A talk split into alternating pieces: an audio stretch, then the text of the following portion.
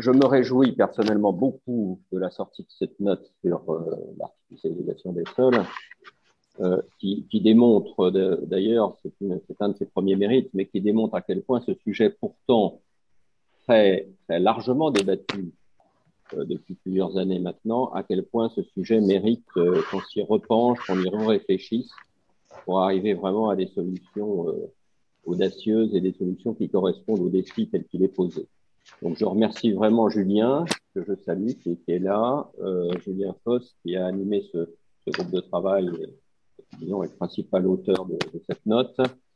je remercie aussi évidemment les deux grands, témoins qui ont accepté, vous le savez, de, contribuer à notre réflexion de cet après-midi, donc Guillaume Saint-Denis, euh, que chacun connaît aussi, qui est maître de conférence à, l'École polytechnique et à, Sciences Po, et d'autre part d'Arnaud Bouteille, qui est membre de l'association Foncier en débat, et qui peut-être complétera sa présentation euh, lors de sa première, euh, première intervention. Je vous propose que nous organisions le débat de la façon suivante, d'une brève introduction de Julien de 5-6 minutes pour présenter le diagnostic, Beaucoup de gens le connaissent, mais il y a quand même quelques points, je pense, qui seraient très intéressants de, souligner. Euh, et puis ensuite, nous prendrons les deux principales questions que pose ce, rapport et qui, qui figurent d'une certaine façon dans les propositions. La première question, c'est le lien entre artificialisation et habitat, qui est trop rarement posé et que cette note pose, je trouve, remarquablement, et, sur la base des deux premières propositions euh, qui figurent donc dans la partie proposition de cette note. Et dans la deuxième partie, nous discuterons, si vous en êtes d'accord, de la logique éviter, réduire et compenser euh, applicable euh, à, euh, et la façon dont ça pourrait être appliqué à ce sujet de l'artificialisation des sols. En introduction, je dirais en un mot, quel est le diagnostic? D'abord, on voit bien que euh, ce sujet a certes fait l'objet d'un certain nombre de dispositions dans, la récente loi climat et résilience, mais on voit bien que ce sujet continue à agiter des débats et que euh, les logiques ne sont pas encore suffisamment audacieuses pour euh, résoudre le problème ou penser qu'on va pouvoir le résoudre.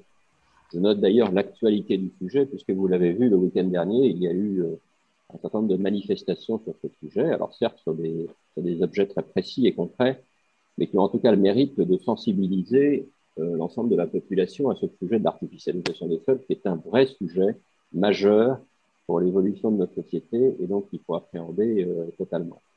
Donc je crois vraiment qu'il est très important que ce sujet euh, soit réabordé et il est très important en particulier que ce sujet soit réabordé sur la base de, de la réalité de ce qui, de ce qui fait l'artificialisation, y compris des choses qui sont pas forcément agréables à, entendre, en tout cas qui méritent débat, euh, et qui sont par exemple les problèmes de, de l'habitat, de, des problèmes par exemple des logements vacants dans notre société, qui est un, un sujet absolument euh, extravagant quand on y pense, du nombre, du nombre de logements vacants. Euh, et donc, euh, euh, je pense que cette note, de ce point de vue-là, aborde vraiment les sujets, peut-être pas tous les sujets, mais une bonne partie des sujets structurels qui se pose à l'occasion de cette question de l'artificialisation. Et donc, j'en remercie vraiment encore euh, bien et l'ensemble du groupe de travail qui a travaillé pendant plusieurs mois sur ce sujet. Alors, je rappelle une dernière chose, c'est que cet atelier s'inscrit dans la démarche de co-construction citoyenne que nous avons systématiquement dans le cadre de nos notes. Donc, il y a cette première version de la note, mais que l'atelier est, là pour ouvrir le débat sur un certain nombre de sujets, y compris sur les propositions, et que donc, ce qui vous est demandé dans cet atelier, c'est vraiment euh, d'intervenir pour euh, donner votre point de vue, euh, pour, euh, y compris, faire des propositions de modification, de voilà, donner votre point de vue, sachant que vous comprenez bien, sur une heure et demie, il est évidemment essentiel que chaque intervention soit extrêmement courte, pas plus d'une heure, pas, une intervention d'une heure, pas plus d'une minute ou deux, euh, pour que chacun puisse vraiment euh, intervenir dans de bonnes conditions. Donc, essayez de concentrer vraiment votre intervention sur une ou deux idées qui vous paraissent importantes, sachant qu'ensuite, vous le savez, vous avez la possibilité de contribuer à la note euh, par le biais de, de, propositions, de modifications, d'amendements, de suggestions d'amélioration que vous faites soit sur le site de la Fabrique écologique, soit tout simplement en, en mail adressé à la Fabrique écologique sachant que la note définitive sera ensuite publiée d'ici euh, deux à trois mois en fonction de vos euh, suggestions. Voilà, merci donc à tous de votre présence et je passe la parole à Julien pour une présentation relativement courte du diagnostic. Merci Géraud et merci encore à aux membres du groupe de travail qui ont accepté de participer à cet exercice qui était un peu compliqué. Notre objectif étant vraiment d'essayer d'apporter un peu, enfin, des, éléments complémentaires à ce qui a déjà été écrit, euh, et Dieu sait, euh, sur le sujet. Dans les éléments diagnostiques, il y a d'abord une question de définition qui est centrale. Euh, la définition a été précisée très récemment de l'artificialisation dans la loi climat résilience. Aujourd'hui, on a une définition réglementaire. L'artificialisation des sols, c'est la transformation d'un sol naturel, agricole ou forestier par des opérations d'aménagement pouvant entraîner une imperméabilisation partielle ou totale. Cette définition jusqu'alors n'existait pas, euh, elle permet d'éclairer le débat, elle pose un certain nombre de, questions, puisqu'elle implique en creux de définir ce qu'est l'imperméabilisation, donc elle, ouvre d'autres questions euh, complémentaires euh, aux éléments qu'elle éclaire. Mais voilà, c'est une contribution à, la définition du, sujet.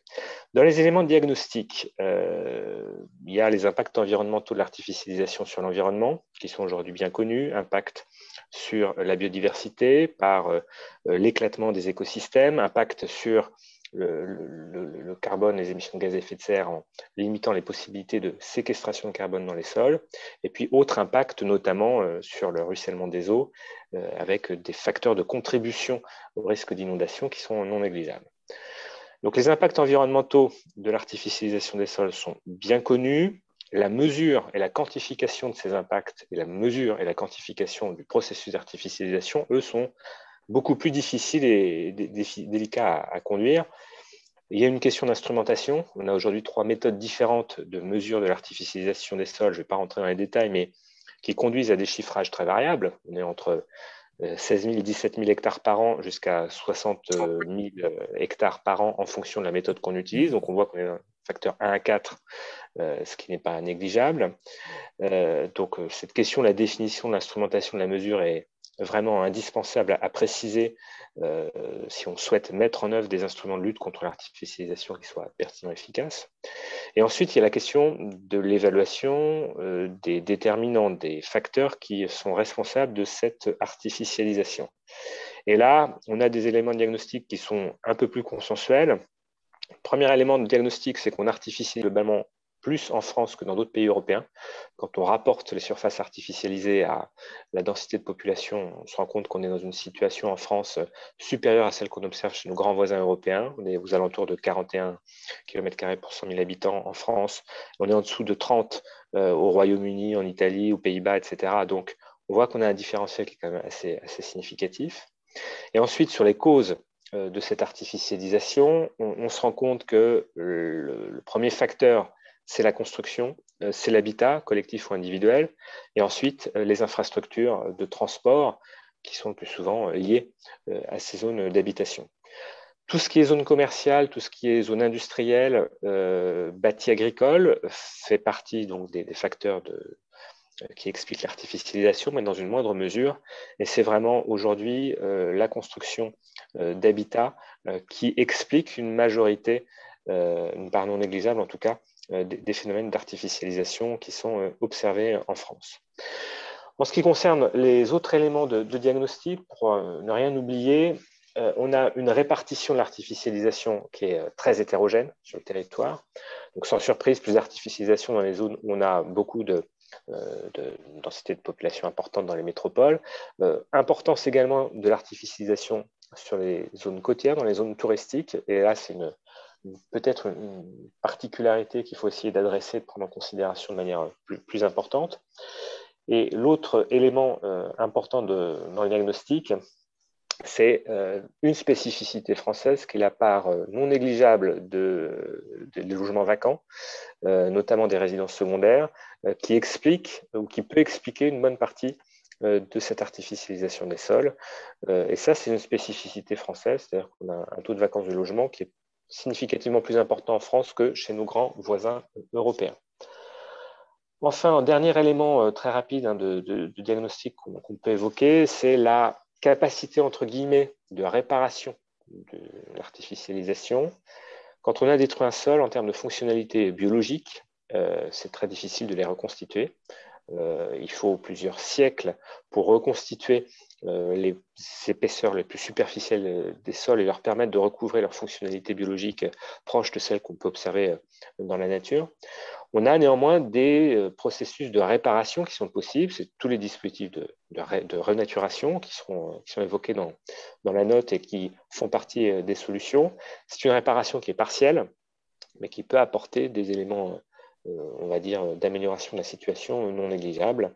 Cette renaturation présentant un inconvénient aujourd'hui, euh, négligeable là aussi, c'est qu'elle est relativement coûteuse et qu'on n'a pas encore su développer de modèles économiques permettant d'avoir une renaturation euh, bon marché euh, qui soit facile à, mettre en œuvre. Et donc, au-delà de la question technique, euh, la question du modèle économique sous-jacent reste posée.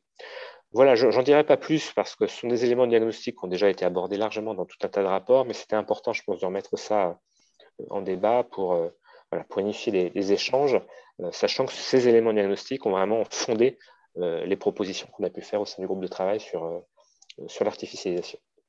Merci beaucoup, Julien. Tu l'as dit, ces, éléments diagnostiques ont été assez largement développés dans plusieurs documents, plusieurs autres rapports, même une focalisation légitime sur la réalité des sujets de l'artificialisation qui est l'habitat et l'urbanisation. Bon, euh, mais ce que je vous propose du coup, c'est que si un certain nombre d'entre vous ont des remarques, soit d'erreurs qui pourraient figurer dans le rapport, soit de, discussions sur le diagnostic lui-même, ils puissent les faire passer par mail, donc à la fabrique écologique, et qu'on passe tout de suite peut-être aux choses les plus importantes et intéressantes, qui sont les propositions.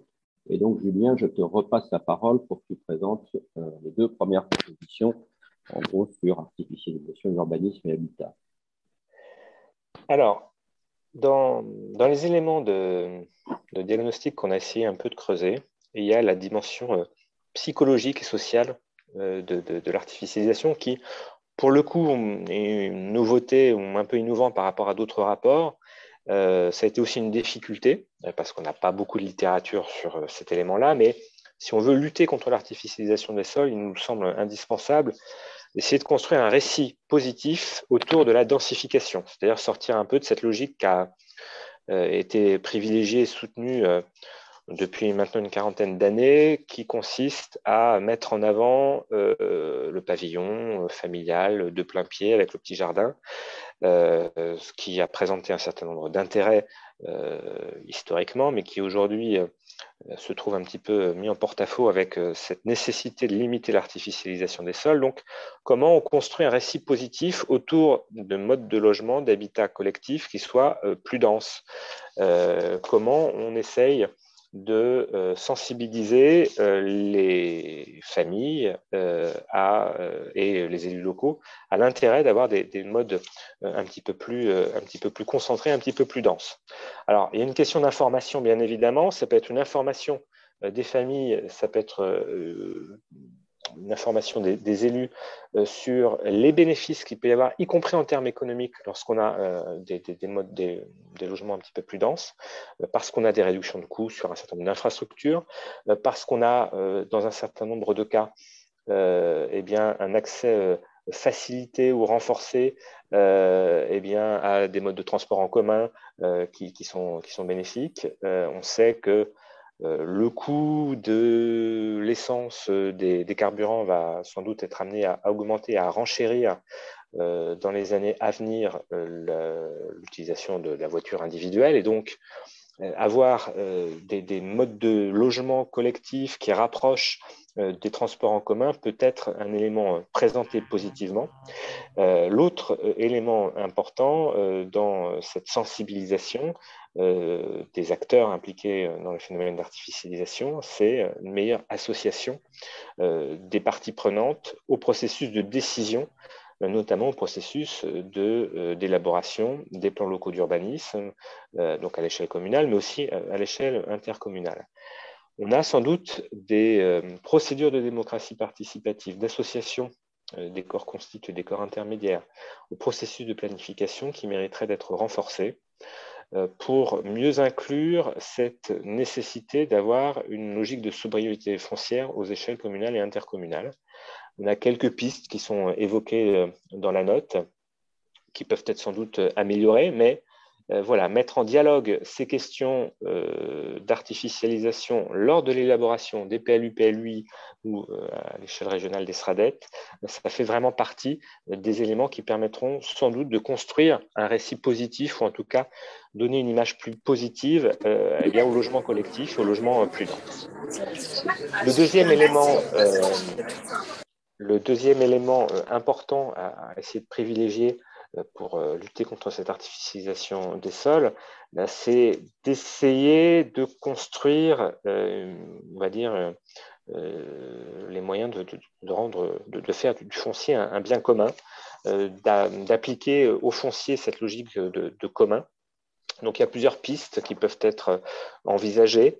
Euh, au-delà de la concertation, au-delà euh, des procédures de démocratie participative, d'association euh, des citoyens à l'élaboration des instruments de planification, on a aujourd'hui un, certain nombre d'instruments nouveaux qui peuvent être utilisés pour avoir une gestion plus et mieux partagée du foncier. on cite notamment dans la note les organismes fonciers solidaires qui peuvent être une solution. le sol restant la propriété de la communauté et seuls les logements, les murs construits sur ces sols euh, étant vendus euh, et étant donc euh, partagés par, par des propriétaires ou copropriétaires, ça peut être un moyen de, créer ou de renforcer le dialogue entre eh bien, les élus locaux et les, les, propriétaires. Et puis on a d'autres dispositifs qui peuvent être envisagés, et notamment des dispositifs fondés sur l'utilisation de, référentiels de bâti qui vont vraiment tenir compte des enjeux d'artificialisation. Euh, on peut imaginer que demain, euh, les labels de construction qui sont de type euh, haute qualité environnementale intègrent beaucoup plus la dimension de l'artificialisation, la dimension de l'utilisation sobre du foncier pour avoir un logement qui soit le plus respectueux possible de l'environnement.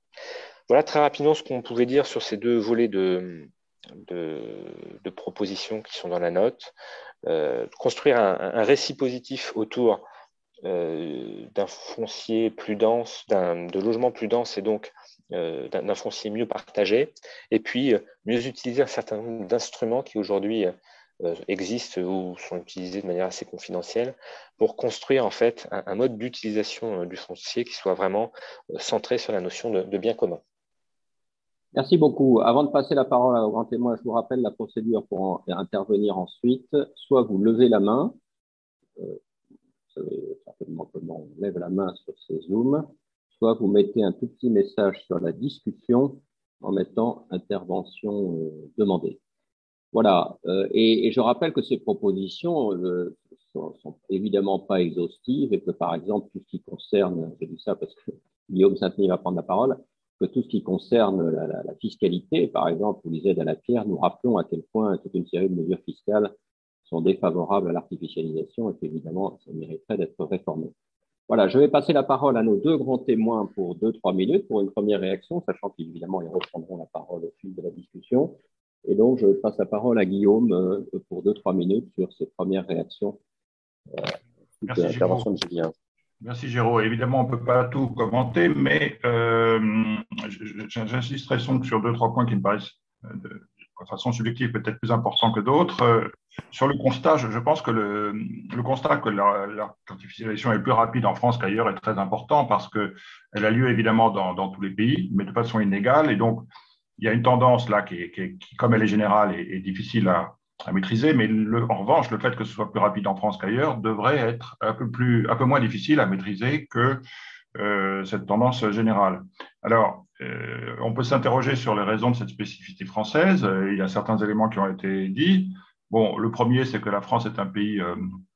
Euh, alors, je ne sais pas quel est le poids de chacun, mais la France est évidemment un pays qui est moins dense démographiquement et qui a plus d'espace. Donc, ce, ce, sujet de l'étalement urbain qui est apparu de l'artificialisation qui est apparue de façon plus précoce aux Pays-Bas ou, en Allemagne, par exemple, est apparue un peu plus tard euh, en France. En, Allemagne, il y a eu un débat euh, en 1997 au Bundestag sur le sujet avec des engagements qui ont été pris à un moment où ça n'était pas sur l'agenda public en France. Il y a un deuxième aspect qui est le problème de la décentralisation. On n'en a pas parlé. Euh, alors, la décentralisation en tant que telle, ne semble pas être un discriminant, parce qu'on a des pays très décentralisés, qui, euh, comme l'Allemagne par exemple, qui artificialisent moins. Mais la façon dont la décentralisation est faite ou a été faite peut jouer. Euh, en France, par exemple, on est dans un pays où on a donné à la même autorité la planification de l'urbanisme et l'urbanisme opérationnel, ce qui, en démocratie, est quand même un petit problème, puisqu'on n'a pas de contre-pouvoir et on n'a pas une autorité qui peut contrôler une autre. Donc, on peut avoir un cumul d'irrégularité ou de, ou de consommation excessive euh, d'espace. Euh, et puis, on a 36 000 communes, ce qui est le cas d'aucun autre pays. Et donc, si on donne ce pouvoir d'urbanisme à 36 000 communes, bah, chacune a envie de se développer, d'avoir une zone d'activité, d'avoir plus de logements, etc. Et donc, c'est un peu comme euh, l'élargissement de l'Europe. On a fait l'élargissement de l'Europe avant de l'approfondir. Et là, on a fait la décentralisation avant de regrouper les communes en quelque sorte. Donc c'était à peu près certain que ça donnerait un résultat difficile. Le troisième aspect, c'est la psychologie. Je rejoins tout à fait ce qui a été dit. Euh, on n'a pas réussi à vendre en France, qu'ont bien fait d'autres pays comme la Suisse ou la Grande-Bretagne ou l'Allemagne, c'est-à-dire l'urbanisme intermédiaire de petits collectifs ou d'individuels groupés, euh, qui, euh, quand on regarde les chiffres, économisent beaucoup d'espace pour une forme d'urbanisme qui est quand même assez, assez désirable par rapport aux gros ensembles. C'est-à-dire qu'en fait, en France, les gens ont le choix entre grands ensembles et maisons individuelles. Donc évidemment, ils préfèrent maisons individuelles. Mais euh, les maisons individuelles ne sont pas du tout adaptées au troisième ou au quatrième âge. Ils sont des gens qui ont besoin de vivre sur euh, un seul plan, sans, escalier et avec des voisins. Et donc, comme on a une France qui va être de plus en plus constituée de troisième et quatrième âge, on a construit une structure urbaine qui, à mon avis, n'est pas adaptée à une grande partie de la population des, des années qui viennent. Euh, le point sur la vacance. Alors, c'est effectivement une spécificité française. C'est un phénomène récent, c'est-à-dire qu'il jusqu'à il y a une quinzaine d'années, on avait un taux de vacances qui était à peu près celui, euh, celui de, de, l'Europe, légèrement plus élevé, mais enfin pas beaucoup plus. Mais la vacance a doublé en France depuis 15 ans. Euh, et on est aujourd'hui donc à plus de 3 millions de logements vacants, un taux de 8,5 quand on est à 4 euh, en Allemagne, 3% en Grande-Bretagne et 1,7% en Suisse. Personnellement, je pense que l'une des raisons qui explique ça, c'est le fait que la France euh, est le pays qui taxe le plus l'immobilier et qu'il y a un certain nombre de bailleurs qui ne remettent plus en, en, location des logements parce qu'avec les travaux à y faire, plus euh, la fiscalité, plus le problème des impayés, etc., euh, ils n'ont pas envie de s'embêter pour se retrouver avec quelques centaines d'euros net à la fin à la fin du mois. Si on compare par exemple la fiscalité de l'immobilier en Allemagne et en France, ça n'a rien à voir. C'est en Allemagne, il y a beaucoup de choses qui sont répercutées sur euh, le locataire. Le, bien immobilier est amortissable. Enfin, c'est très très frappant. Il n'y a pas de, droit de succession sur euh, un bien immobilier s'il reste dans la famille, etc., etc. Et puis le dernier point qui me semble quand même très important, euh, c'est le, statut très spécifique des terres agricoles en France. Ah, il n'y a que deux pays en Europe qui ont un statut du fermage, euh, la France et la Belgique. Euh, dans tous les autres pays, les, loyers de fermage sont libres et ils sont euh, en moyenne le double de ce qu'ils sont en France. Et quelquefois, on a des loyers de fermage qui vont jusqu'à 800 euros aux Pays-Bas, par exemple, alors qu'on est à ou plus de 1000 euros en, Ligurie, où il y a évidemment peu de terre, alors qu'on est à 140 en France. Donc, ça, c'est le premier point. Le deuxième point sur cette terre agricole, c'est que malgré ces loyers euh, administrés qui sont donc la moitié des loyers de marché. Euh, donc l'État prélève 50% du revenu à la formation du revenu. Et malgré ça, il taxe euh, ces 50% comme s'ils étaient 100%. C'est-à-dire qu'on a un taux de taxation qui va jusqu'à 62,2, donc qui est très supérieur au, à la taxation, par exemple, du, prélèvement forfaitaire unique. Ça entraîne évidemment, puisqu'on sait que la valeur d'un actif, c'est en général le, le cumul de, son flux de revenus futurs actualisé. Ça entraîne des prix des terres agricoles qui sont les plus bas de toute l'Europe de l'Ouest. On est à à peu près 6 euh, 000 euros l'hectare en, libre, 4 500 en loué, quand on est à 63 000, c'est-à-dire 10 fois plus aux Pays-Bas, et à 40 euh, 000 ou 50 000 en Suisse, euh, et encore, Suisse, si on fait la moyenne, mais sur le plateau, c'est plutôt du 80-90 000. donc, une partie de la plus-value qui est conférée à une terre agricole quand elle devient urbanisable n'est pas due au fait qu'elle devient urbanisable, elle est due au fait que son prix est sous-valorisé. Alors bien sûr, il y aurait une augmentation de valeur, mais elle serait bien moindre si les prix euh, de la terre agricole étaient à leur prix euh, normal. Et le dernier élément qui, concourt à, l'idée que les gens ont envie de sortir de ce statut, c'est que le statut du fermage ne donne aucun droit au bailleur. Euh, il n'a même pas le droit de protéger l'environnement chez lui, puisque le code rural s'y oppose. Donc, cette situation n'était pas celle-là après la guerre, parce qu'après la guerre, les, les, loyers de fermage augmentaient un peu, le prix des terres agricoles augmentait un peu, donc le système était assez équilibré. Et c'est surtout depuis les années 70 que ça s'est euh, détérioré. Voilà, alors, euh, simplement un mot sur les solutions. Euh, je suis très d'accord avec le premier axe qui est la psychologie, rendre désirable. Je pense que le mot densité est un mauvais mot, qu'il faudrait en changer parce que ce n'est pas désirable la densité. donc il y a un problème de vocable. je suis plus hésitant sur les deux autres pistes, notamment l'idée d'un foncier commun, peut-être. Euh, en même temps, on peut aussi dire l'inverse, et notamment une des causes de l'urbanisation plus rapide en France, c'est qu'au fond, on passe d'un marché artificiel à un marché libre. C'est-à-dire que la, plus-value qui est conférée à un terrain parce qu'il devient urbanisable, elle est qu'il était en dessous de sa valeur parce que le statut du fermage et les loyers réglementés faisaient qu'il était artificiellement maintenu en dessous de sa valeur. Et puis tout d'un coup, il prend beaucoup d'espace parce qu'il arrive sur un marché libre. Donc évidemment, tant qu'on aura un marché réglementé à côté d'un marché libre, il y aura forcément un saut de valeur de la valeur réglementée à la valeur libre. Et ça, ce n'est pas, du, tout euh, une affaire de, foncier commun. Au contraire, le statut du fermage est une forme de foncier commun. C'est plutôt euh, valeur de marché contre valeur de marché. Mais je ne prétends pas trancher ce point, mais je pense que la question est complexe à, trancher. Merci beaucoup, euh, Guillaume, de ces éclairages tout à, fait, passionnants. Merci. Je vous rappelle donc que pour intervenir, vous levez la main, n'hésitez pas, hein, vous levez la main ou bien vous mettez une notation, intervention demandée dans le chat. Et je passe la parole à un deuxième grand témoin pour 3-4 minutes, Arnaud Bouteille, sur euh, le diagnostic et sur les premières propositions. Oui, bonjour, on, m'entend? Très bien, très bien.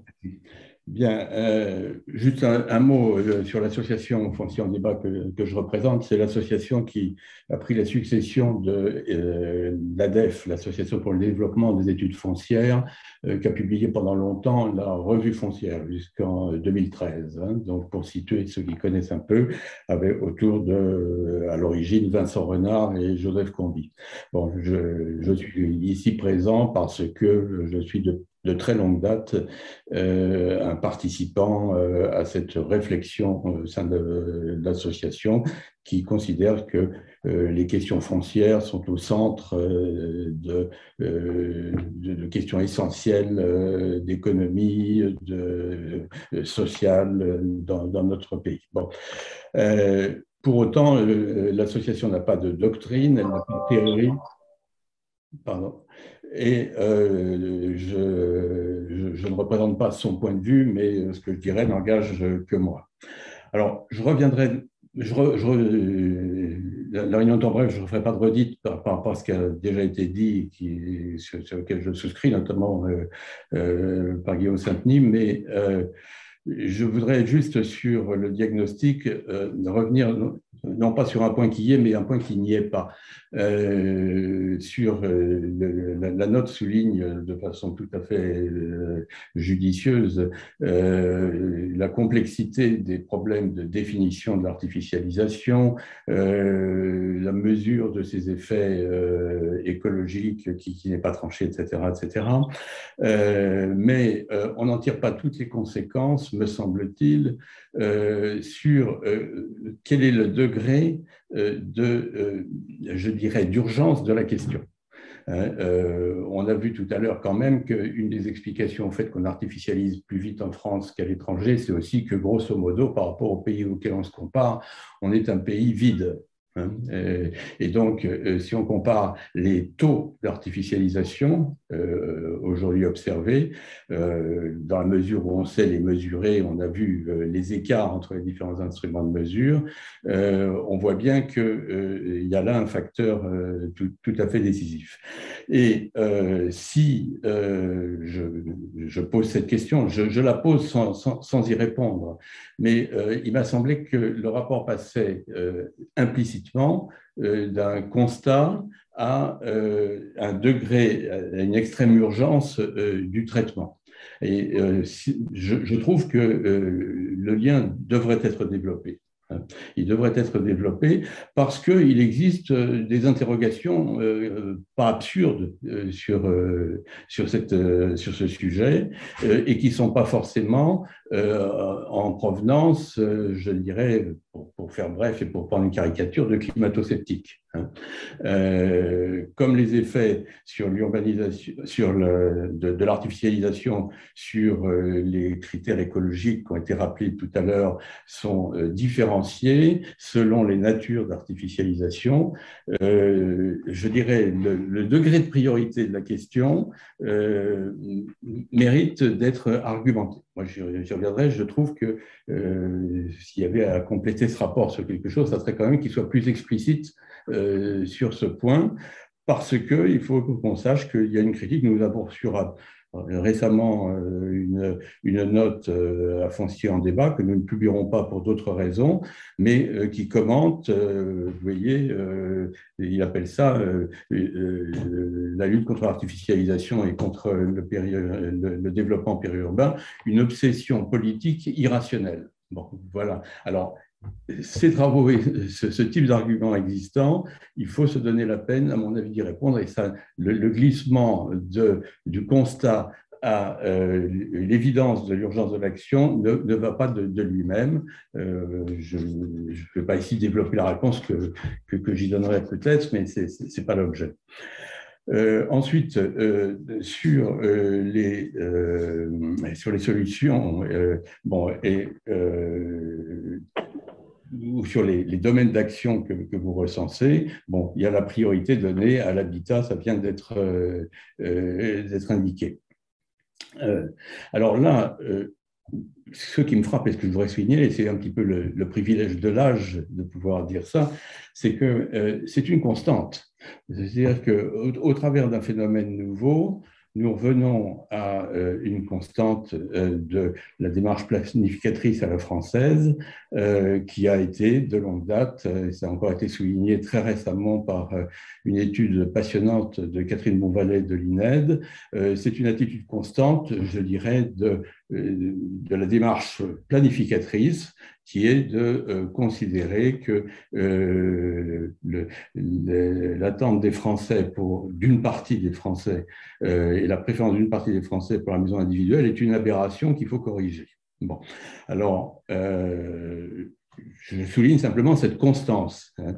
et pour, déboucher sur le fait que malgré ça, hein, et c'est bien malgré ça, euh, nous avons eu le fantastique développement du périurbain qui est, souligné à juste titre dans, dans, le rapport. Et c'est donc euh, toute la question est de ne pas sous-estimer euh, le moteur qu'il y a derrière le développement périurbain J'aurais tendance à penser qu'il est un petit peu sous-estimé et que l'idée de, le corriger par euh, euh, la création d'un récit positif, euh, c'est peut-être un peu court. Et je, pense en particulier que ce qui a développé le périurbain, c'est aussi l'aspiration au statut de propriétaire occupant.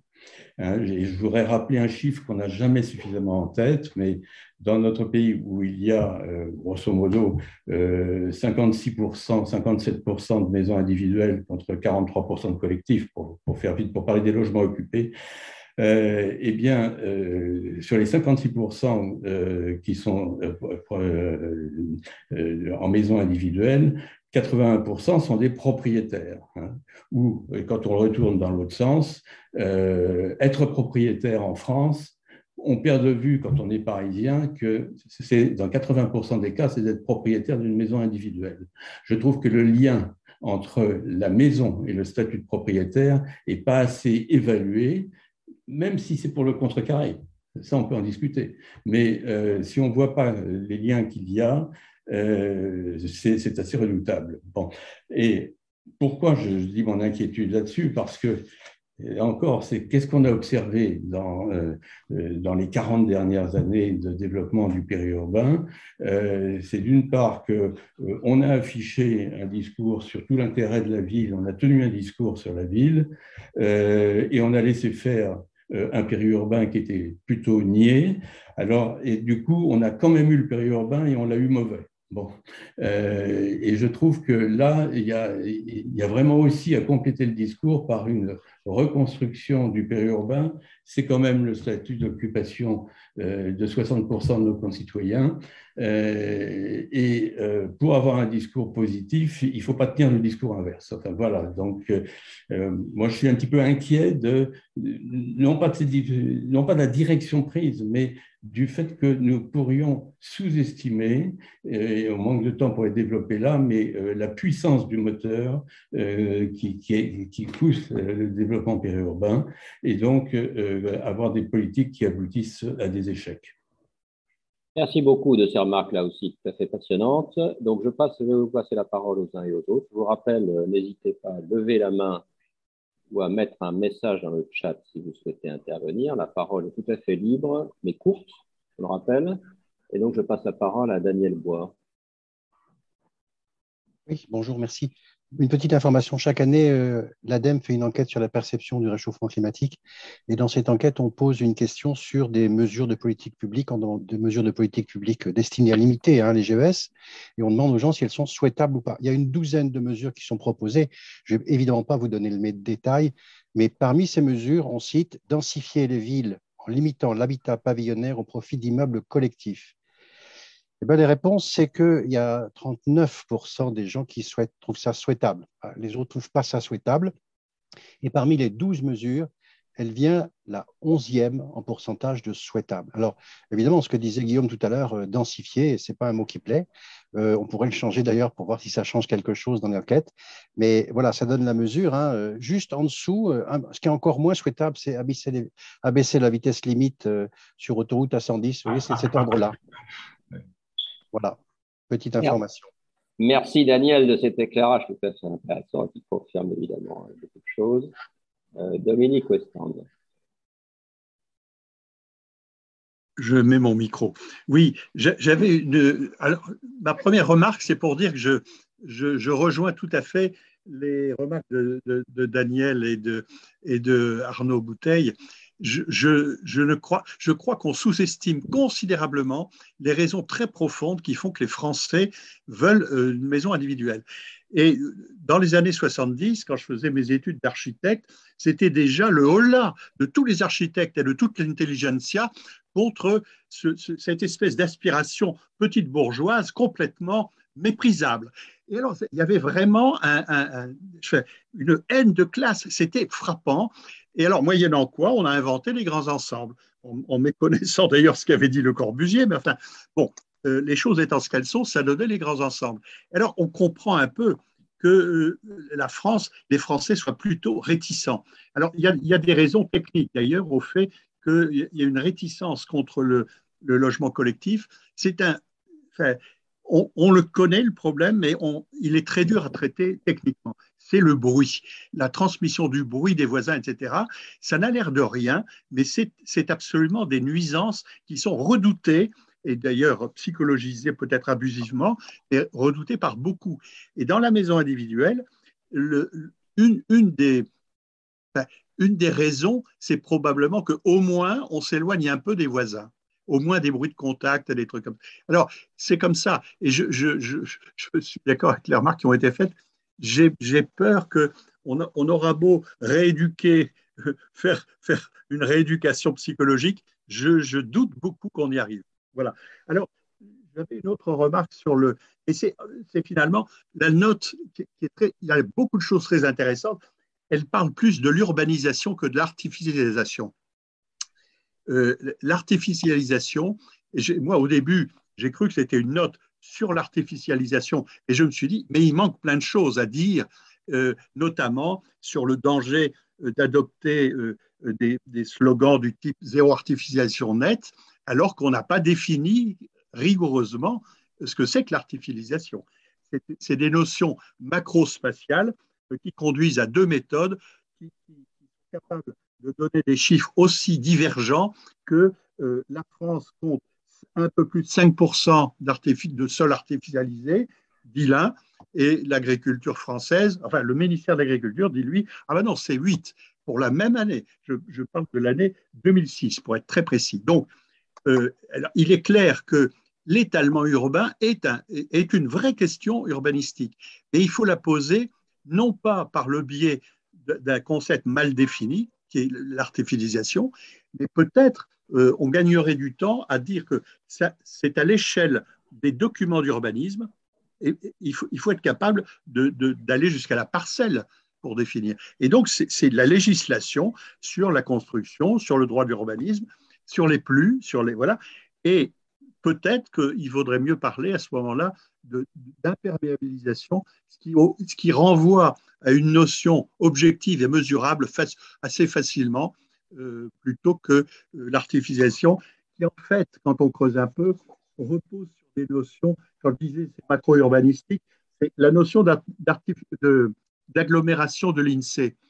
Euh, L'INSEE, il fallait bien une définition, donc ils disent ben, à chaque fois, toute, toute, construction qui est, à, qui est éloignée de moins de, je sais plus, 50 mètres ou 100 mètres d'une autre, on va considérer que ça fait partie d'une agglomération. Ah oui, mais avec un critère comme ça, vous ne savez pas si vous devez donner un permis de construire ou pas. Hein. Je, suis désolé. Et alors, d'autant qu'on arrive à des questions d'autant plus baroques quand on, en plus on introduit une notion supplémentaire de compensation. Euh, Merci Dominique. Dominique, si tu peux, voyez, tu peux conclure peut-être. Pour, euh, oui, ben voilà. Est-ce que la note pourrait ou bien euh, ou bien faire un petit avertissement, disons qu'il est surtout question d'urbanisation, ou bien traiter un, peu plus de l'artificialisation et de, du manque de définition actuelle?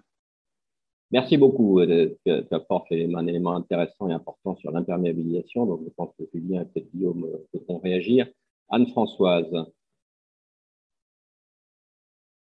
Euh, il faut ouvrir son micro. Oui, voilà, ça y est. Merci bien. bonjour à tous. je voulais revenir sur la, des aspects plus sociologiques, on va dire, qui sont assez importants quand même. On, a parlé, Dominique euh, Eschland, euh, je prononce mal, a, parlé du bruit et il avait tout à fait raison. c'est un élément fondamental, mais ce n'est pas aussi fondamental. Enfin, je veux dire, on s'est laissé aller à construire des, des, immeubles collectifs mal insonorisés. Alors, si c'était euh, admissible juste après la guerre, au moment où il y avait vraiment une crise du logement terrible, et euh, ça n'était plus du tout dans les années 70 ou 80, euh, où, les demandes étaient, comment dirais-je, beaucoup plus maîtrisées. et on a continué à construire des, immeubles très mal insonorisés. Donc, effectivement, même, il faut vraiment aller dans le haut luxe pour, pour avoir quelque chose qui soit correct au niveau du bruit. Et je ferai remarquer que les immeubles haussmanniens, eux, sont plutôt bien insonorisé et qu'à Paris, les gens qui habitent dans de l'ancien haussmannien euh, n'ont pas les mêmes, euh, je dirais, appréhensions euh, du, collectif que dans les HLM de banlieue, ça c'est sûr. Au-delà de ça, un des points importants, on a parlé des propriétaires et des locataires tout à l'heure, je suis arrivée à ce moment-là. Qu'est-ce qui pousse quelqu'un à être plutôt propriétaire? Ben, propriétaire de maison individuelle, pardon, faut que je dise tout ce que, j'ai, ce que je veux dire, euh, plutôt que d'être propriétaire dans du, collectif, c'est tout simplement euh, les problèmes de copropriété. C'est tout aussi bête que ça, mais entre les charges souvent extrêmement importantes et pas toujours justifiées, on dira, et pas toujours bien maîtrisées, et euh, les mésententes entre copropriétaires sur un certain nombre de points absolument récurrent, euh, ça, ça, n'encourage absolument pas euh, à euh, être en, copropriété, même si en général on est en copropriété en centre-ville, ce qui peut avoir un autre intérêt, mais je crois que le fait d'être gêné par la copropriété l'emporte sur le désir d'être tranquille, exactement comme pour le bruit, on, on, désire être tranquille. Voilà. Merci beaucoup. Oui, pardon. Oui, je, repensais à, la réflexion sur l'artificialisation et la perméabilité. Je suis assez d'accord avec ça. je pense que le, point le plus important, ça a été évoqué au détour d'une phrase, sur les, sur les taxes euh, euh, de changement d'usage, il est évident que dans des villes comme Paris en particulier, euh, où on a en ce moment énormément de, commerces de rez-de-chaussée qui sont libres, il y aurait toute une politique à faire de changement radical pour que la, la, transformation en appartement soit possible absolument sans compensation et sans payer de taxes. Euh, et, je peux vous assurer que là, on, aurait un gain et ça assainirait probablement aussi le marché immobilier en le faisant redescendre un petit peu. Dans tous les cas, ça l'empêcherait probablement d'augmenter plus. Non, je vois Bernard Brun qui n'a pas l'air d'accord, donc je, ne m'aventurerai pas plus là-dessus parce que ce n'est pas trop ma partie. Mais je pense quand même que néanmoins, euh, euh, trouver un appartement plus facilement dans une ville déjà construite, ben, c'est quand même meilleur plutôt que de construire du, neuf et de euh, artificialiser. Voilà. Donc, euh, ça me paraît être un point extrêmement important euh, à, dire dans des conclusions ou dans un programme. Ou... Bon, après, tous les présidentiels ne sont pas loin. Voilà, je me tais. Très bien, merci beaucoup. Alors, Julien, quelques premières réactions sur, sur l'urgence, sur le bruit, sur. Enfin, il y a beaucoup de choses intéressantes qui ont été dites sur le lien propriété-maison individuelle.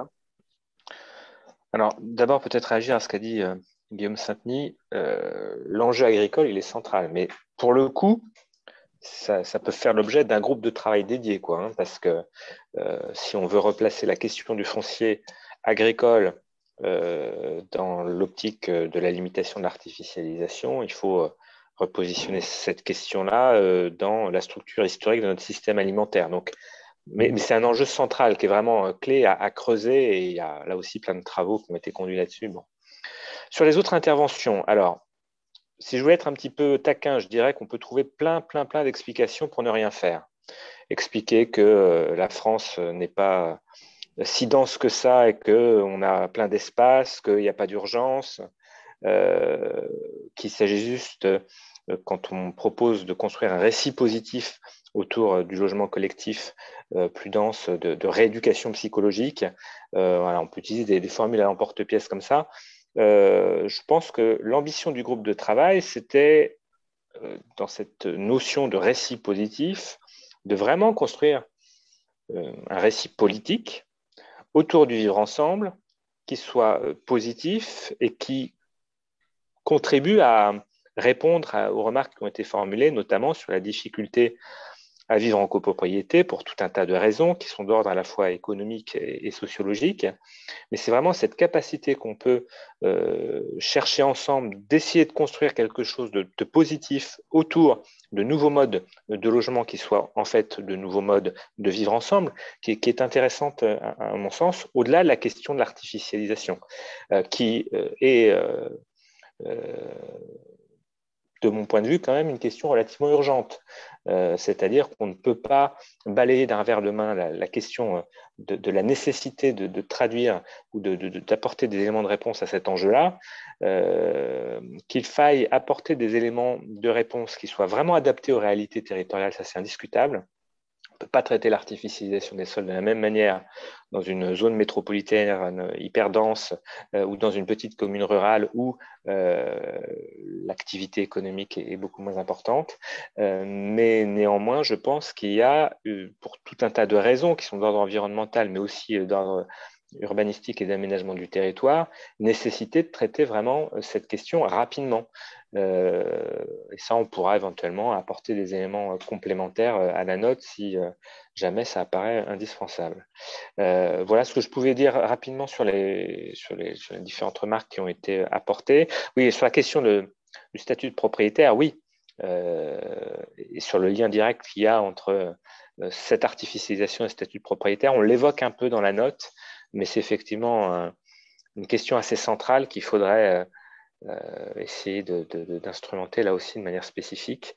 Euh, on n'a pas trouvé de réponse. en tout cas, on n'a pas trouvé entre nous de, réponse qui soit absolue, qui permette de vraiment euh, de, régler le problème. Quoi. Merci. Laurence Huguel. Si elle est là. Si elle est là et si elle peut allumer sa caméra, ce serait mieux. Non. Elle ne répond pas, donc peut-être que c'est une erreur de pouvoir lever la main. Écoutez, je vous propose, je lui redonnerai la parole évidemment à la deuxième partie de la discussion, mais je vous propose du coup qu'on passe tout de suite à la deuxième partie de la discussion. Et donc, je repasse la parole à Julien sur la troisième proposition, et qui permettra de relancer la discussion. Mais je vois que la discussion est bien, déjà bien engagée sur toute une série de sujets, et donc euh, euh ça ne fera que la prolonger. Julien, je te repasse la parole. Alors, la troisième proposition, euh, en fait un peu plus classique, en tout cas est sans doute plus, ancrée dans le débat public, qui consiste à, s'appuyer sur les principes éviter, réduire, compenser pour essayer de, limiter le phénomène, sachant, je le redis, que compenser l'artificialisation, et si on est un petit peu euh, absolutiste dans la vision euh, des fonctionnalités des sols, très difficile, voire inaccessible. Bon. Mais si on envisage la compensation comme une forme de, réparation incomplète des processus d'artificialisation, il, y a des instruments qui sont envisageables. Éviter euh, l'artificialisation, bah, ça passe par des dispositifs de réoccupation des logements et, locaux vacants. Euh, ça passe par une meilleure utilisation des friches industrielles, euh, l'élévation de bâtis, euh, la densification horizontale par des incitations à la division parcellaire. Donc, on a des instruments, on a des possibilités qui existent, et pour essayer de, soutenir ou de renforcer ces, instruments, on peut envisager notamment des dispositifs fiscaux de modulation de taxes d'aménagement ou d'autres taxes qui euh, contribueraient ou qui faciliteraient euh, cet évitement. Euh, le deuxième point sur réduire on peut utiliser aujourd'hui des, matériaux et des surfaces perméables pour un certain nombre d'infrastructures, notamment les parcs de, stationnement, qui vont euh, limiter les impacts environnementaux euh, de l'artificialisation. Euh, on peut également végétaliser, développer des infrastructures vertes pour limiter une partie des impacts de l'artificialisation. Là aussi, je le redis, c'est une possibilité de réparation qui est imparfaite, mais qui va dans le bon sens. Et puis donc, pour les aspects compensés, on peut envisager euh, effectivement une renaturation des sols, euh, de meilleure réutilisation des couches de terre disponibles. Euh, ça, ça fait partie des, choses possibles, mais se pose la question du modèle économique qu'il y a derrière. Donc, éviter, réduire, compenser, ça peut être utilisé, appliqué au phénomène d'artificialisation. On a développé ou en tout cas évoqué d'autres pistes dans la note. Euh, notamment euh, sur euh, les questions, si je retrouve mes papiers, de, mise en place de marchés de droit artificialisés. Voilà, c'est un, instrument assez théorique, mais on pourrait imaginer à terme d'avoir des dispositifs comme ça qui permettent d'avoir des droits artificialisés contre renaturation dans d'autres zones. Ça nécessiterait d'avoir derrière des instruments de contrôle, de suivi, de mesures extrêmement précis dont on ne dispose sans doute pas encore aujourd'hui, mais à terme, on, pourrait euh, l'envisager. Et puis enfin, euh, une proposition euh, qu'on reprend, mais qui est présente dans pas mal de, rapports sur la lutte contre l'artificialisation, c'est l'utilisation de la fiscalité, avoir une composante artificialisation à la taxe d'aménagement pour pouvoir avoir des ressources facilitant euh, de, la renaturation, finançant la renaturation. On peut avoir euh, des dispositifs de type bonus-malus qui sont envisagés. Euh, et ça fait partie donc des, éléments qu'on met en discussion avec cette note. Voilà ce que je pouvais dire. Je, reprends l'animation parce que Jérôme Guibert a dû partir. Euh, merci Julien. Bah, du coup, rapidement avant de donner la parole aux participants, je vais réinterroger nos grands témoins par rapport à ce que vient de dire Julien sur cette troisième proposition. Donc, euh, Guillaume euh, de Saint-Denis, comment réagissez-vous par rapport aux propositions de, Julien là, sur ce troisième aspect? Alors, je ne sais pas, vous m'entendez là ou pas? Parce que j'ai changé l'appareil. Oui, très bien. D'accord, d'accord. Euh, bon, sur la fiscalité, il était la fiscalité n'est pas tout orientée, enfin, n'a pas pris en compte ce sujet. Le, peu de fiscalité qu'il y a dans ce domaine, c'est en fait une fiscalité de. On vous entend mal. Hein. Le, peu de fiscalité qu'il y a dans ce domaine, c'est le financement. Bon, je vais me déplacer. Le, peu de fiscalité qu'il y a dans ce domaine, c'est. On ne t'entend plus, on t'entend plus. On vous entend très mal là sur le nouvel appareil. Hein. Oui, on ne t'entend pas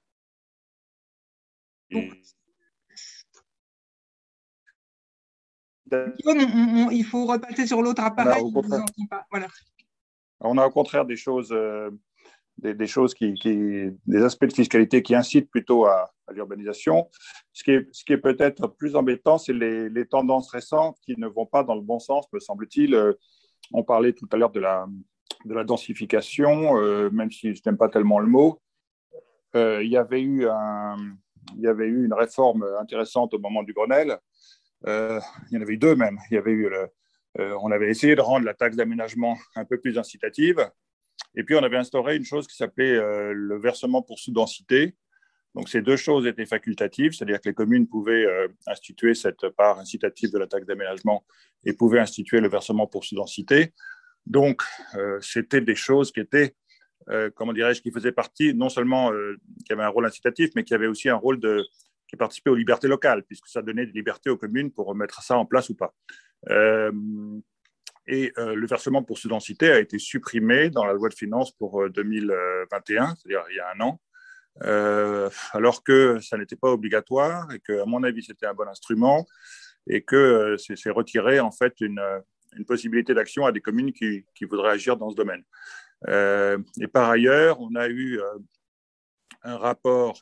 Je, dis ça parce qu'en fait, on est dans une situation paradoxale où moi, je pense que si on, est, si on veut être honnête et sincère, il faut reconnaître que le quinquennat actuel a beaucoup fait dans cette affaire de lutte contre l'artificialisation. D'abord dans des discours, ensuite dans deux circulaires très fermes envoyées au préfet, et ensuite dans la, dernière loi euh, climat résilience qui a été votée. Je, je, pense que dans les deux quinquennats précédents, on a eu des discours très fermes sur le sujet, mais assez peu d'actes. Et là, on a quand même eu des actes. Mais on a aussi, on est dans le même temps, puisqu'on a aussi des choses totalement contradictoires, dont celle que je viens de citer, et aussi un rapport qui est sorti il y a à peu près euh, un an et demi, deux ans, sur le développement de la logistique en France et qui euh, explique que la France est un pays formidable pour la logistique puisque justement le foncier agricole est très, peu, est très, très bon marché et que donc c'est un élément compétitif euh, et qui euh, signifie qu'il faut développer beaucoup la logistique en France et qu'il faut même euh, baisser la taxe foncière sur les entrepôts, la, TIPP sur, sur le carburant des camions pour qu'ils puissent circuler à, moindre coût, etc. Donc, donc on voit qu'on a, on a à la fois un discours et des mesures qui sont prises et il faut s'en féliciter, mais en même temps d'autres mesures qui vont dans le sens inverse. Voilà. Alors, simplement pour, pour éviter réduire, compenser, ben, c'est évident que c'est une bonne démarche.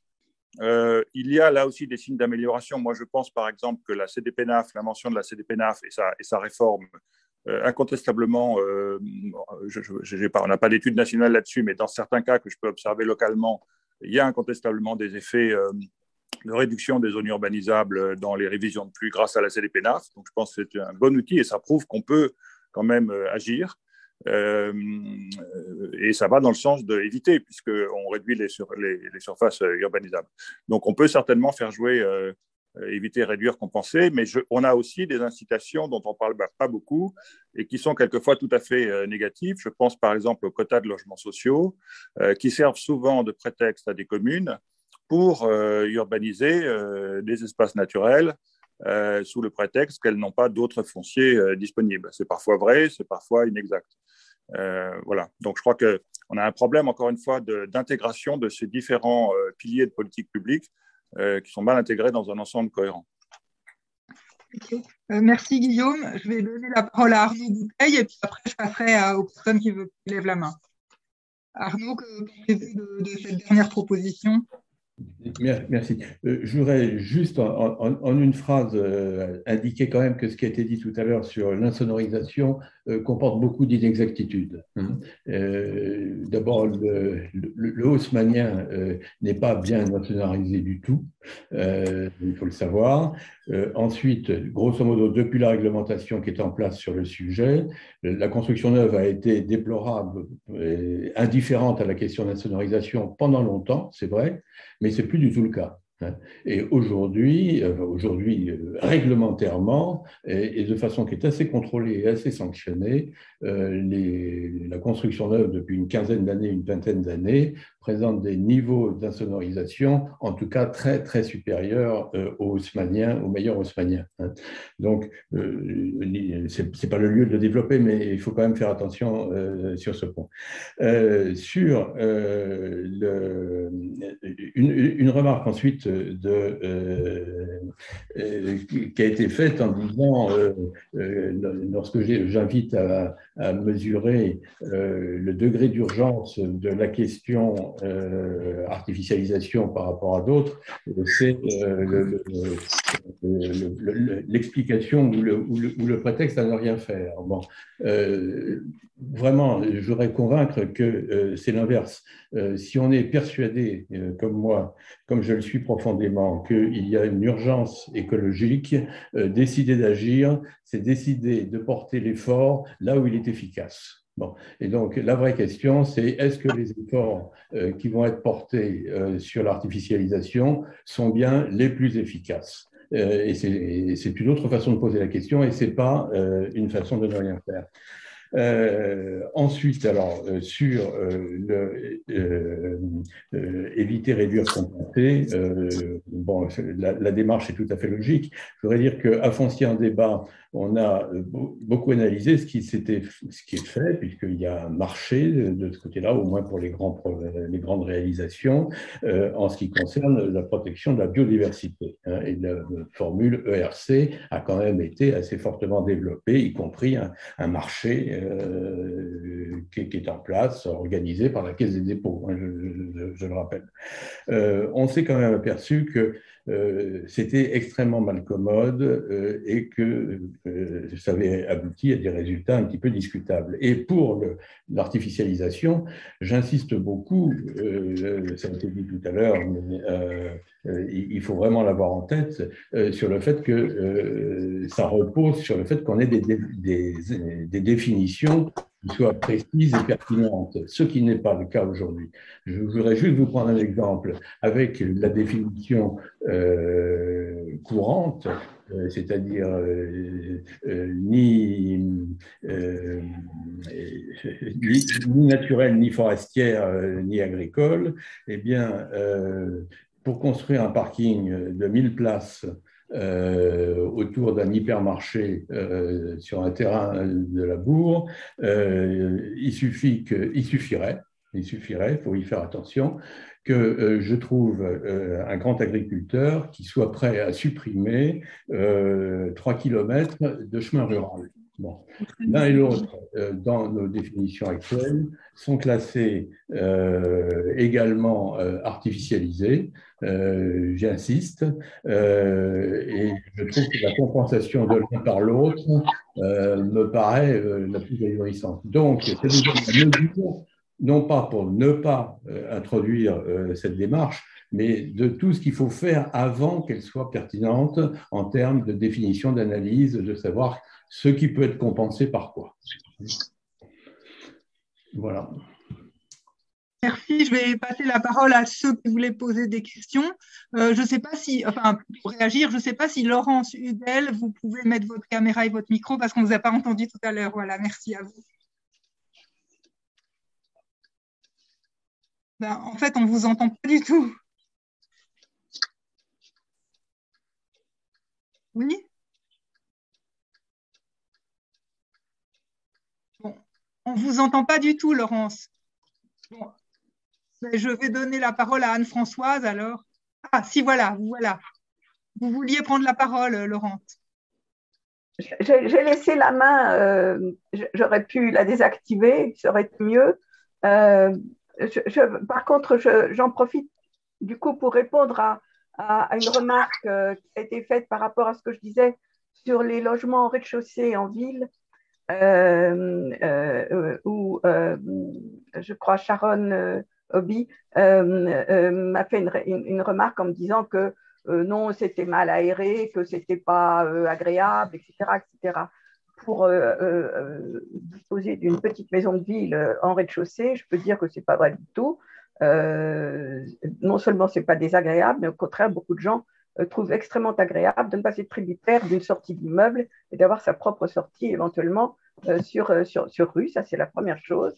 la deuxième chose, la, transformation des, locaux commerciaux en appartements, ça se fait déjà. Mais malheureusement, ça se fait en général dans le mauvais sens, c'est-à-dire qu'on transforme des logements en rez-de-chaussée en locaux commerciaux. Et ça, c'est facile et ça coûte pas cher. Euh, et, dans, dans, le sens contraire, ça représenterait un avantage qui n'est euh, en général peu, auquel on pense peu. Euh, ça pourrait être très souvent des logements réservés aux handicapés. On a des problèmes en, dans les villes construites depuis longtemps, comme Paris, Lyon, Bordeaux, etc., euh, pour les logements handicapés qui souvent se retrouvent en périphérie, du coup, dans des logements nouveaux, euh, ce qui leur complique beaucoup les déplacements, etc. etc.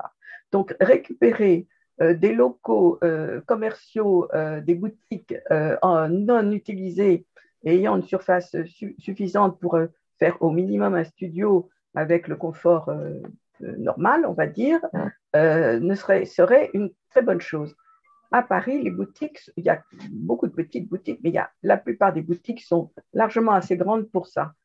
Euh, et, donc, je, pense que dans beaucoup de grandes villes, c'est à peu près le cas. Donc, je crois fermement que c'est une, euh, une, voie de réponse euh, qui peut être intéressante socialement, au-delà du fait que ce soit agréable ou pas pour la plupart des gens d'habiter en rez-de-chaussée.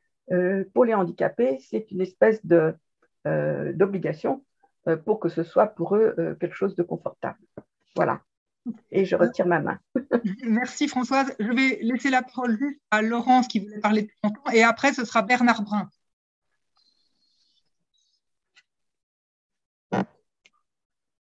Laurence, on ne vous entend pas Il faut qu'elle branche son micro. Voilà. Bon Non, on vous entend pas. Bon, je vais prendre Bernard et puis après, si vous avez réglé le problème, donc à vous, Bernard. Oui, est-ce que vous m'entendez? Oui. oui. très bien. Oui. Bien, bonjour. Je voudrais revenir sur la densité et sur le fait que le mot est peut-être pas très vendeur, entre guillemets. Il me semble qu'aujourd'hui, on est pris dans une double injonction, un peu paradoxale. C'est d'un côté, on nous dit qu'il faut faire de la densification, et de l'autre côté, on nous dit qu'il faut ramener de la nature en ville, de créer des espaces verts, des zones champ, etc. Et c'est très difficile, effectivement, d'arriver à faire comprendre que c'est les deux en même temps. C'est-à-dire qu'il faut à la fois, effectivement, avoir des possibilités de densification et en même temps, pour reprendre une expression à la mode, en même temps avoir aussi des espaces verts, des espaces de nature, de pleine terre, etc. Bon, ça c'est le premier point. Je pense qu'il faudrait bien expliquer que l'un n'est pas contradictoire par rapport à l'autre. Par rapport à ça, ça c'est le premier point. Le deuxième point, euh, je rappelle quand même que quand on parle, effectivement, ce que dit le texte, on parle avant tout d'imperméabilisation. Et je rappelle qu'un certain nombre de documents d'urbanisme, Clermont-Ferrand était le premier, mais d'autres villes suivent maintenant après Berlin, c'est effectivement des coefficients, on appelle ça coefficient de biotope, coefficient de, etc., etc., qui permet effectivement de diminuer l'empreinte de la perméabilité par rapport au sol. Ça, ça me semble important que dans le cadre des documents d'urbanisme, on reprenne bien ce type d'argumentaire et peut-être serait bien dans la note de réinsister aussi sur ce point-là que déjà aujourd'hui, des outils peuvent permettre de diminuer l'imperméabilisation des sols en particulier en ville. Troisième point que je voulais dire, c'est que euh, à propos du périurbain et du, des villages, il me semble que les dernières élections municipales ont montré à l'évidence que les anciens élus propriétaires fonciers, qui étaient généralement des agriculteurs dont le seul capital était le foncier, qui vendaient pour en définitive contrecarrer le fait qu'ils n'avaient pas de recettes, sont en train d'être remplacés depuis la dernière élection par des urbains qui n'ont plus du tout le même type d'intérêt et qui sont plutôt dans une logique NIMBE, c'est-à-dire je ne veux plus qu'on construise autour de chez moi. Et ça, c'est très important. Et par rapport à ça, il me semble qu'un des points qui a été énoncé, comme quoi les 43 euh, propriétaires euh, maisons et 56 pardon, individuels, qui sont effectivement plutôt en périurbain. Ce qu'il faut bien se rendre compte, c'est qu'à partir du moment où on devient des propriétaires, inexorablement, si on veut avoir une maintenance du village, il faut avoir de nouveau des jeunes. Et si on veut avoir des jeunes et si on n'est pas en location, on est obligé effectivement de créer de nouvelles constructions. Donc c'est au point, un point peut-être sur lequel qui dépasse la note proprement dit, et je pense que c'est effectivement important qu'on comprenne bien que le mécanisme même de propriété vieillissant, et j'en fais partie, fait que inexorablement, si vous voulez garder l'école du village, qui est quand même le lieu social de vie, vous devez avoir de nouveaux habitants jeunes en âge de procréer. Voilà, c'était deux ou trois éléments que je voulais tout de suite rajouter. Merci. Merci beaucoup, euh, Bernard. Du coup, est-ce que Laurence a pu brancher son micro ou pas? Non, on ne vous entend pas du tout, Laurence. Désolée. Euh, je ne sais pas si vous pouvez nous écrire un mot dans la discussion. Euh, je ne sais pas si quelqu'un d'autre veut prendre la parole tout de suite. Sinon, je vais demander à Julien Fauss de réagir par rapport à ses remarques. Qu'est-ce que tu en penses, Julien? Ben, J'ai pas. Hum, j'ai pas, j'ai pas, j'ai pas beaucoup de points, euh, de, de, compléments à apporter sur la question de la logistique qui a été évoquée. je ne sais plus qui évoquait cette contradiction qu'il y avait à avoir d'un côté euh, des, des, politiques de lutte contre l'artificialisation des sols et puis de l'autre côté des politiques de soutien à la logistique dont on sait qu'elle s'accompagne de plus en plus euh, de construction d'entrepôts dont euh, l'emprise au sol est parfois gigantesque et se chiffre en plusieurs dizaines d'hectares, euh, il y a effectivement quelque chose qui est particulièrement contradictoire et euh, on ne l'a pas finalement beaucoup évoqué dans la note, mais le, la question de la, comment dire, la mise en cohérence des différentes politiques publiques qui, c'est vrai sur ce sujet, mais c'est vrai sur beaucoup de sujets, est toujours abordée de manière très sectorielle avec des, logiques en, silo, en tuyaux d'orgue, euh, ça, nécessiterait indiscutablement d'être reposé ou redébattu pour que la, limitation de l'artificialisation des sols soit vraiment présente de manière très très transversale dans l'ensemble des, politiques publiques. Euh, voilà, puis enfin, on revient toujours à cette question de de foncier agricole, euh, plus ou moins euh, fortement. Euh, et ça, je pense qu'il faudra vraiment que ce soit abordé. mais je, le redis, on ne peut pas aborder cette question du foncier agricole en, déconnectant l'enjeu de, limitation, de transformation, de perte de foncier agricole de la structure même du système alimentaire, du renouvellement des générations agricoles, etc. C'est un sujet en soi d'une très grande complexité, mais qui, devra absolument être traité si on veut avoir des leviers efficaces de lutte contre l'artificialisation en général. Merci beaucoup. Euh, il y a d'autres participants qui voudraient euh, prendre la parole? Euh, Sinon, je ne sais pas, Guillaume et Arnaud, si vous avez quelque chose à ajouter ou peut-être quelques, quelques éléments en vrac. Euh, d'abord, sur ce qu'a dit euh, Arnaud euh, tout à l'heure, Arnaud Bouteille, je, pense qu'il ne faut pas trop taper sur la séquence ERC. sauf alors de ma part, sa critique, il était surtout sur le volet compensation de la séquence ERC. Or, la séquence ERC, c'est un ensemble. Et il est bien clair que ce qui vient en premier, c'est éviter, ce qui est, on considère que c'est le mieux dans la séquence. Ensuite, c'est atténuer. Et compensation ne doit venir qu'en troisième. Ça, c'est vrai aussi bien pour la biodiversité que pour l'artificialisation, que pour tout ce qu'on veut. Alors, la tendance qui s'est développée récemment, c'est que toute cette affaire de, toute cette séquence remonte quand même à la loi de 76, mais simplement le volet compensation n'avait pas été vraiment mis en œuvre. Et euh, les modifications introduites par le Grenelle de l'environnement ont fait qu'il a été mis en œuvre avec l'expérience de la Caisse des dépôts et d'autres qui ont été rappelés tout à l'heure. Bon. Mais euh, ça ne doit pas conduire à oublier que dans ERC, il y a éviter et euh, atténuer. Et donc, il est évident qu'en matière d'artificialisation, c'est éviter et atténuer qui sont beaucoup mieux que compenser.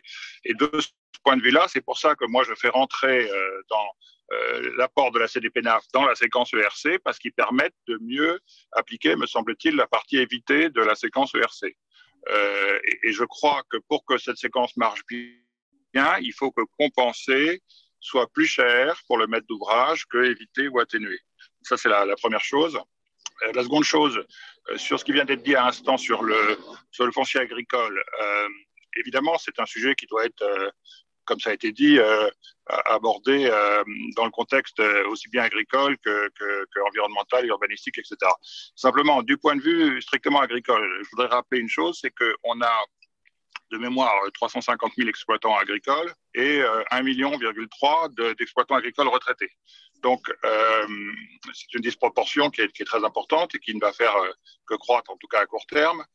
Or, qu'est-ce qui se passe? Euh, Les retraites agricoles, comme on le sait, sont très basses. Donc, un des moyens de compléter les retraites agricoles pour les exploitants agricoles qui, en général, louent une partie des terres qu'ils exploitent, mais en possèdent une autre partie, c'est quand ils, passent à la, quand ils partent à la retraite de conserver les terres qui leur, qui leur appartiennent et de percevoir les revenus de fermage comme complément de retraite.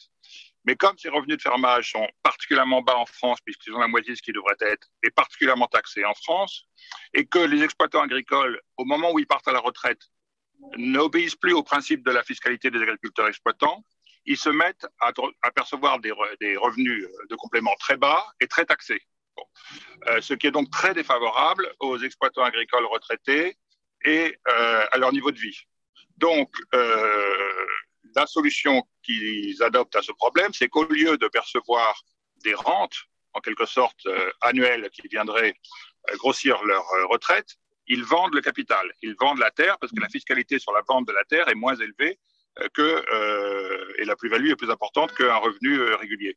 Et donc, c'est aussi ça qu'il faut prendre en compte, c'est qu'il faudrait favoriser à mon avis, du point de vue social, pour ces gens-là, une sortie en rente annuelle plutôt qu'une sortie en capital. Euh, merci beaucoup. Euh, effectivement, là, sur le sujet agricole, il y, a, vraiment beaucoup de choses à faire au niveau du foncier. Cette, remarque est vraiment pertinente. Euh, je ne sais pas, Arnaud, euh, deux, remarques rapides. Euh, d'abord, euh, ce que disait Guillaume Saint-Denis, c'est vrai, mes objections portaient bien sur le compensé et pas sur les autres éléments de la phase ERC, ça on, est bien d'accord. Hein. Mais sur le compensé, j'insiste sur le, que vraiment l'expérience montre qu'il faut être attentif à qu'est-ce qui compense quoi. Hein, et c'est pas évident du tout, et ça n'est pas dans la biodiversité, et ça l'est encore moins, me semble-t-il, euh, dans euh, l'artificialisation des sols. Euh, juste, je voudrais réinterroger sur la question du prix agricole, parce que là, je suis très surpris des positions qui ont, été indiquées. les, prix agricoles sont déterminés pour, pour les raisons qui ont été très justement rappelées, et ils sont particulièrement bas, mais aujourd'hui, euh, l'écart entre euh, après, euh, lorsqu'un terrain agricole devient terrain à bâtir, grosso modo, sa valeur unitaire au mètre carré est multipliée par un facteur aujourd'hui de l'ordre de 50. Bon. Alors demain, si les prix agricoles sont remontés de 2 ou, ou, de, et même si on les multiplie par 5, on sera encore avec un écart de 1 à 10. C'est-à-dire que, me semble-t-il, je ne vois pas très bien comment ça pourrait atténuer euh, cette dimension économique. Hein. bon. Euh, et par ailleurs, ce n'est pas facile à mettre en œuvre, pour les raisons qui ont été rappelées tout à l'heure, c'est que le, système des prix agricoles, il participe de l'ensemble euh, de, de, l'économie agricole. donc, ayons ces ordres de grandeur en tête. Et d'ailleurs, pour prendre l'exemple allemand, en Allemagne, on dit que quand un terrain agricole devient un terrain à bâtir, il est touché par la grâce. Hein. Et, ça, malgré les prix agricoles allemands. Hein.